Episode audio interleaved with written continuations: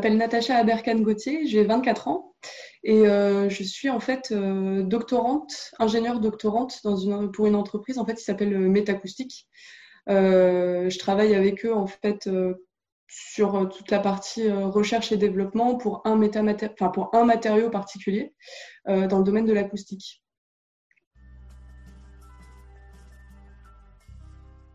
Quand j'étais au collège, disons, euh, je voulais être euh, musicienne.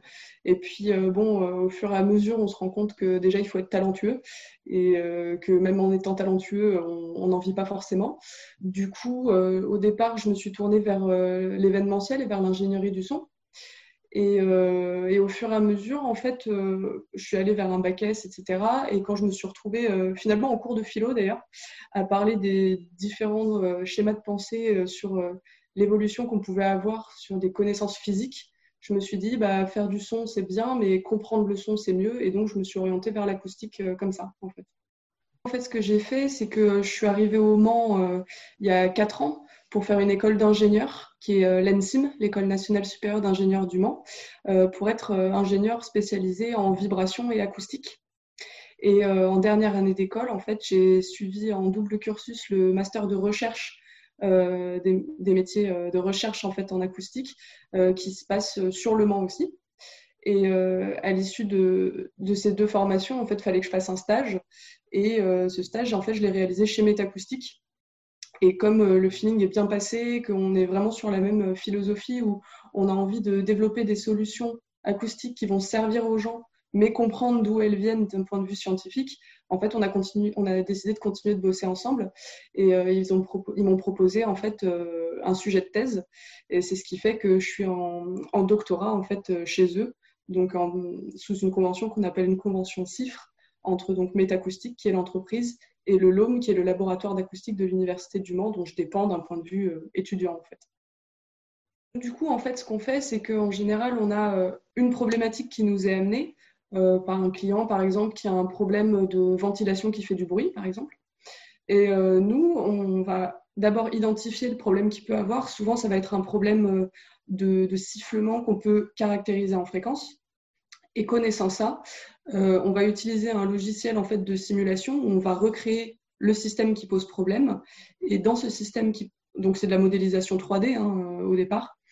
Et dans ce système qui pose problème, on va aller appliquer une solution. Nous, les solutions euh, qu'on crée sont des solutions à base d'une techno qui s'appelle les métamatériaux. Donc, c'est euh, de l'arrangement de propriétés euh, du matériau dans l'espace, en fait. Oui, il faut que les femmes se mobilisent, mais ce n'est pas qu'une question que les femmes se mobilisent. Je pense que euh, avoir plus de mixité euh, dans les domaines qui sont euh, la technologie, le digital, le numérique, c'est intéressant parce que c'est d'autres points de vue, c'est d'autres gens, c'est s'ouvrir aussi, je trouve. Après, c'est pas que les. Enfin, je, voudrais nuancer, c'est pas que les femmes qui doivent se, mobiliser pour ça, parce que on se rend compte hein, quand on y est que ce sont des milieux souvent majoritairement masculins et que euh, pour y faire sa place euh, en tant que femme, c'est pas toujours si évident.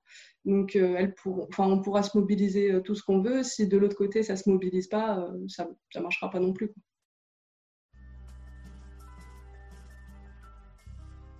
En fait, ça va c'est pas forcément un mantra qui se résume en une phrase, mais ça vient d'une expérience que j'ai eue en fait bah, en école d'ingé, où j'ai été amenée à faire un service civique pour un dispositif qui s'appelle les cordées de la réussite les cordées de la réussite, en fait, euh, c'est pour aider en fait des jeunes euh, de la euh, quatrième à la terminale qui viennent de milieux pas forcément, on va dire, les plus propices à la poursuite en études un petit peu longues. Les aider en fait à se projeter là-dedans si c'est ce qu'ils ont envie de faire. Et, j'ai trouvé que c'était vraiment hyper intéressant de travailler là parce que ce sont des, jeunes souvent qui qui s'y projettent pas, souvent par manque d'information en fait. Et, et je trouvais qu'avoir cette expérience euh, de discuter avec eux en tant qu'étudiante, du coup, à ce moment-là, et de discuter aussi, du coup, avec les jeunes filles, c'était particulièrement intéressant parce que justement, ce que je vous disais, euh, ce côté, euh, je me vois pas dans ce milieu-là parce que c'est un milieu d'hommes où j'ai l'impression qu'il n'y a que des garçons, je l'ai entendu de, filles jeunes, hein, donc de lycéennes. Donc, c'est peut-être un peu bateau, mais c'est qu'importe qui on est, faites ce que vous voulez. Enfin, vous avez le droit de tout faire et vous pouvez tout faire si on vous en donnez les moyens. Quoi.